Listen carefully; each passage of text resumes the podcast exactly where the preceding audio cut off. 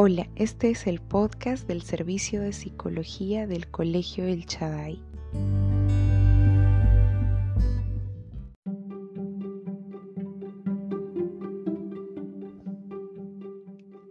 Imagínese una loma, una montaña. A un extremo, la desmotivación total, cero estrés, total inactividad y despreocupación.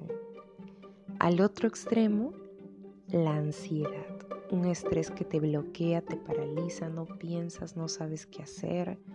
Y al medio, el nivel óptimo de alerta, sin llegar a paralizarnos. Este nivel es llamado eustrés o estrés positivo. ¿Dónde se encuentra usted en este tiempo de cuarentena?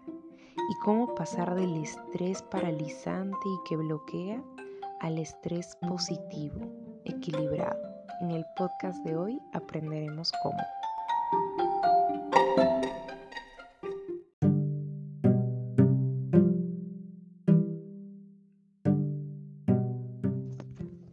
El estrés es la respuesta a la interpretación de la incapacidad para hacer algo. Lo repito una vez más, es la respuesta, como yo respondo ante una situación que yo interpreto que soy incapaz de hacer. Esa es la forma de sentirme y actuar cuando yo pienso que soy incapaz de enfrentar una situación. Pero hemos dicho que el estrés no siempre es negativo, es decir, algunas veces sí me puedo encontrar frente a situaciones en las que me siento incapaz, pero este estrés, este estrés de sentir que no soy capaz de hacerlo, me mueve a hacer algunas cosas eh, que me permitan lograr esto que quiero lograr. ¿no? Y entonces el estrés se convierte en una emoción eh, movilizadora, ¿no? que me mueve. Es, es como una preocupación pero genuina que me lleva a planear, a actuar, a sacar lo bueno de nosotros. Por ejemplo, estudiar para un examen, porque entiendo que no podré rendirlo si es que no estudio o pensar en, trabajar en alguna actividad que me genere ingresos, porque entiendo que si no lo hago, seré incapaz de mantenerme, ¿no? O presentarse a una entrevista de trabajos. Entiendo que tengo que prepararme para esa entrevista de trabajo y el estrés me mueve a hacerlo. O hacer las compras, porque sé que no tendré lo suficiente si es que no planeo tener las compras eh, adecuadas como para cocinar en la semana o estar preocupada por la, mm, porque mis hijos estén lavándose las manos con frecuencia o, ayudarles a que estén al día en las tareas o que use usar mascarillas cuando salgo. Y así, si no tuviéramos ese nivel ligero de estrés o preocupación, no haríamos nada, estaríamos en una despreocupación total que, que sería alarmante y que no estaría bien. Pero ¿qué pasa si experimentamos estrés todo el día, si vivimos con el estrés. Desayunamos estresados, almorzamos estresados, cenamos y seguimos estresados. Es la hora de dormir y ni siquiera podemos dormir por el estrés y nuestra conducta es de gritos, es irritable todo el tiempo, entonces esto se convierte en un problema. Eh, por ejemplo, ¿no? situaciones en las que nos, frente a las cuales nos sentimos estresados. Tengo que enseñar a mis cuatro, mis cuatro hijos en casa. Hay una sola laptop. Tengo que trabajar desde casa, ir al mercado, tener limpia la casa, preparar la comida. Y todavía dicen que están aburridos. Esto es demasiado. Soy incapaz de enfrentar esto. O mi hijo adolescente todo el tiempo en casa, su carácter insoportable, su rebeldía, la economía, la incertidumbre, es demasiado o todo el año los niños estudiarán desde casa. Tendré que enseñarles, lograr que entiendan y el dinero y los gastos y su nivel educativo. Tengo que presentar este trabajo en dos horas y mil cosas más que hacer y no lo lograré y tengo sueño y así un sinfín de situaciones que generan estrés, ya que estamos interpretando que frente a estas situaciones somos incapaces pero nos estamos paralizando. Ahora en esos momentos nos sentimos como en una encrucijada de caminos, ¿no? Nos, desesperamos, nos llenamos de inseguridad, tenemos temor al fracaso y ansias de tomar una decisión, pero como estamos bloqueados y no, no sabemos ni siquiera qué hacer. Y entonces uno comienza a quejarse, culpar a otros, a desquitarse con otros, a dudar de todo, a tensionarnos, a ser negativistas, a desquitar esta tensión y negativismo con la familia, a solo ver peligros, fracasos, a sentir ganas de huir, deseos de volver atrás y somos bombardeados por pensamientos como ¿y si? ¿no? Por ejemplo, ¿y si pierdo el trabajo? ¿Y si no alcanza el dinero? ¿Y si mis hijos pasan hambre? ¿Y si me, enfermo? ¿Y si? ¿Y si? Y una persona estresada a este nivel es una persona dividida. Es decir, usted puede imaginar una persona que es jalada por un lado y por el otro y está siendo jalada por ambos lados al punto de que pudiera romperse en un término emocional. Entonces las, las emociones perdón, que experimentamos cumplen un buen propósito en nuestras vidas, en la intensidad y en la frecuencia correctas. ¿no? Un nivel de estrés en una intensidad correcta y en una frecuencia correcta, o sea, no, no todos los días, no todo el tiempo, es buena, cumple un buen propósito, nos activa, nos moviliza, pero cuando la intensidad es, de, es se, se ha, ha superado los niveles normales y la frecuencia es todo el tiempo, entonces ahí es un problema y es preocupante, ¿no? Es natural sentirse incapaces ante situaciones inciertas, desconocidas y sobre las que no tenemos el control. Es decir, sí, sí hay situaciones frente a las que somos incapaces, frente a las que no podemos asegurar qué pasará.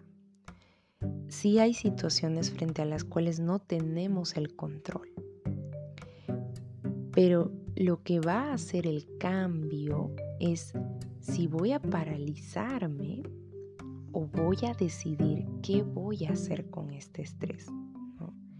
Es decir, dejaré que me domine y me bloquee o qué voy a hacer.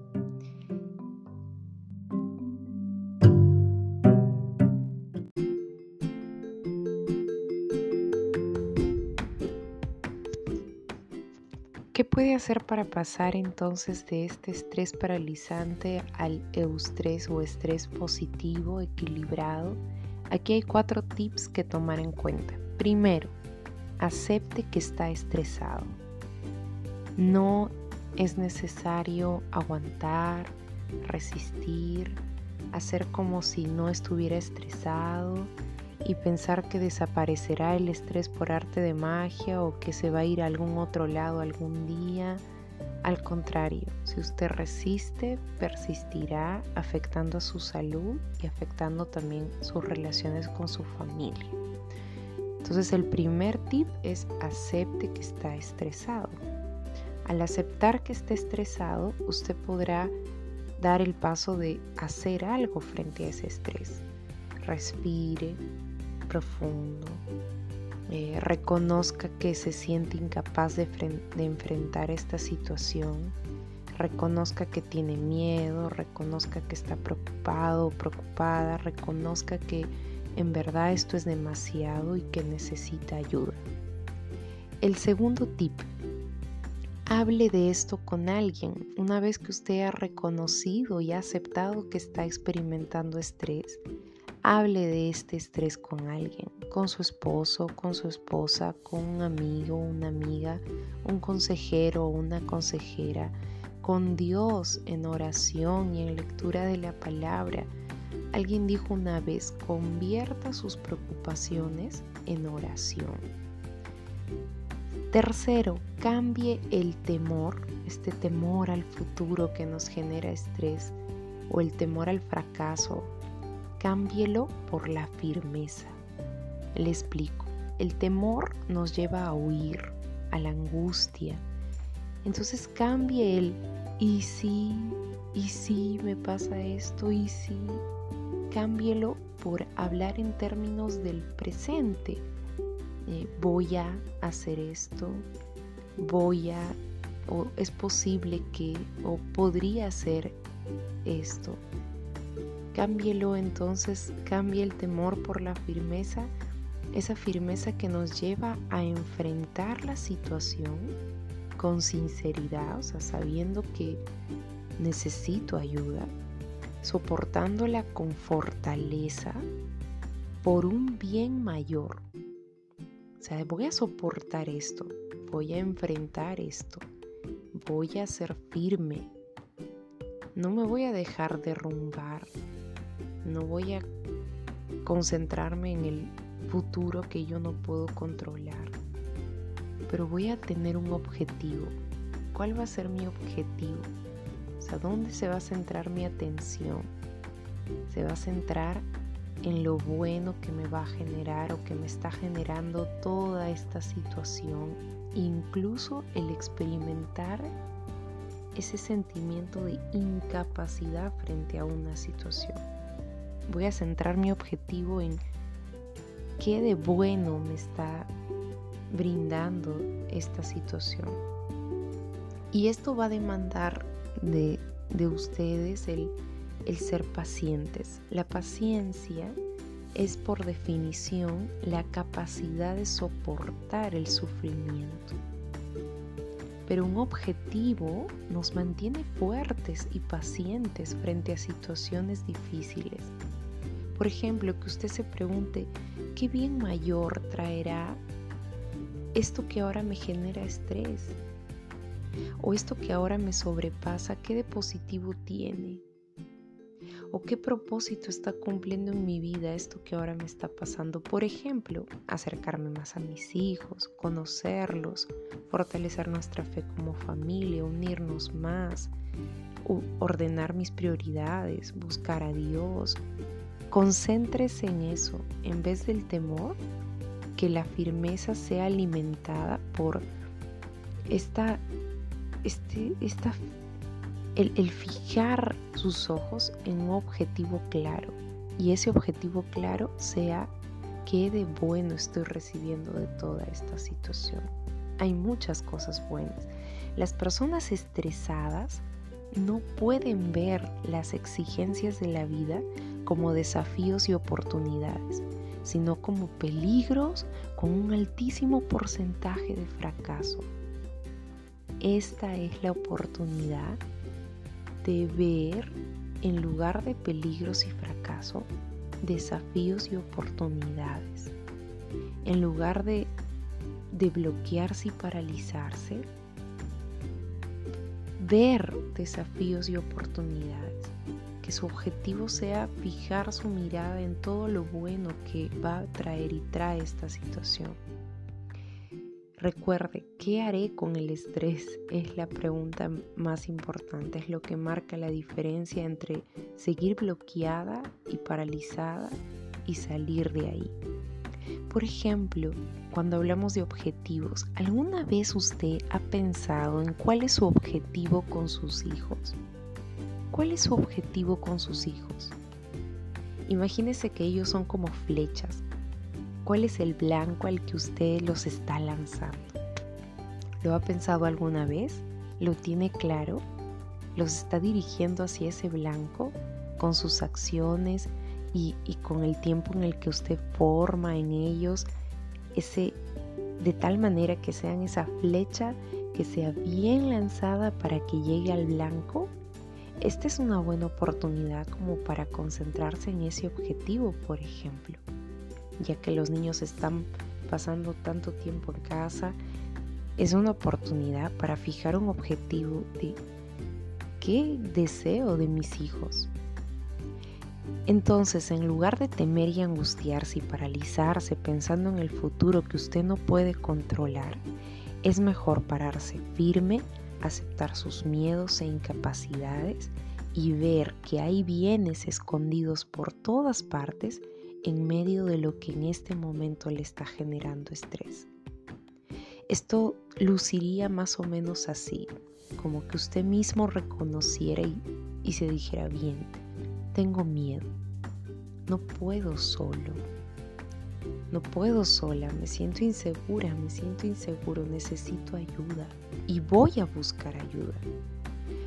Pero esto va a traer bien, tiene que traer bien y yo tengo que aprovechar el bien que está trayendo y no concentrarme en el mal.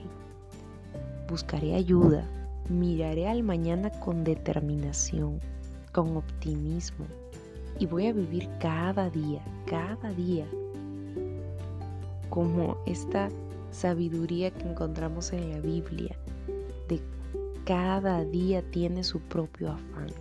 ¿Por qué te preocupas por el día de mañana? Le basta cada día su propio afán. Y el cuarto tip y último tip, sea un planificador consciente. Es decir, planificar y pensar en el futuro no está mal, no es malo pensar qué va a pasar cómo me puedo preparar para este futuro o estoy notando que esta situación va me está guiando hacia este hacia esta dificultad y necesito planificar. Sí, es bueno planificar, no es malo, pero sea un planificador consciente, conscientes de que no tiene el control del futuro, consciente de que aun cuando usted planee podrían haber dificultades, consciente de que no es todopoderoso ni controla las circunstancias al 100%, consciente de que no es autosuficiente, de que va a necesitar apoyarse en personas, en Dios, consciente de sus habilidades, de sus talentos y de sus posibilidades,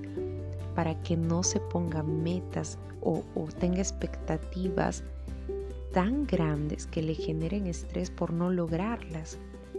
Constantemente usted va a tener que saltar de un pensamiento ansioso de y sí, y sí, a un pensamiento centrado, consciente, optimista, para que sus emociones y sus acciones cambien.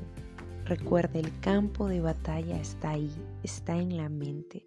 Entonces, el ejercicio diario contra el estrés va a tener que ser este, este salto de identificar, ah, estoy estresándome, estoy pensando ansiosamente, pesimistamente, me estoy preocupando de más, esto está siendo excesivo, me está paralizando. Voy a respirar, reconocer cómo estoy, buscar ayuda, reconocer lo que puedo y lo que no puedo hacer. Y eso va a ir cambiando sus emociones y sus acciones.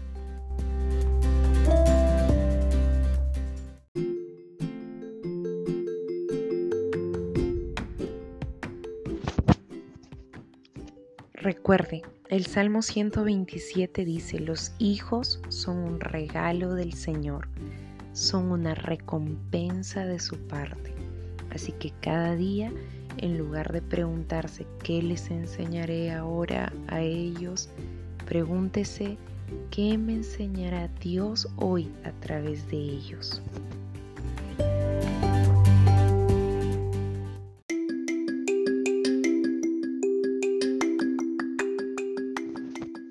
¿Tiene más preguntas?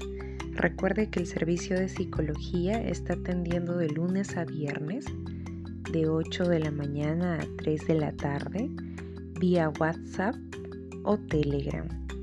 Así que puede escribirnos sus dudas y estaremos gustosos de atenderles eh, por esos medios. Hasta el próximo podcast.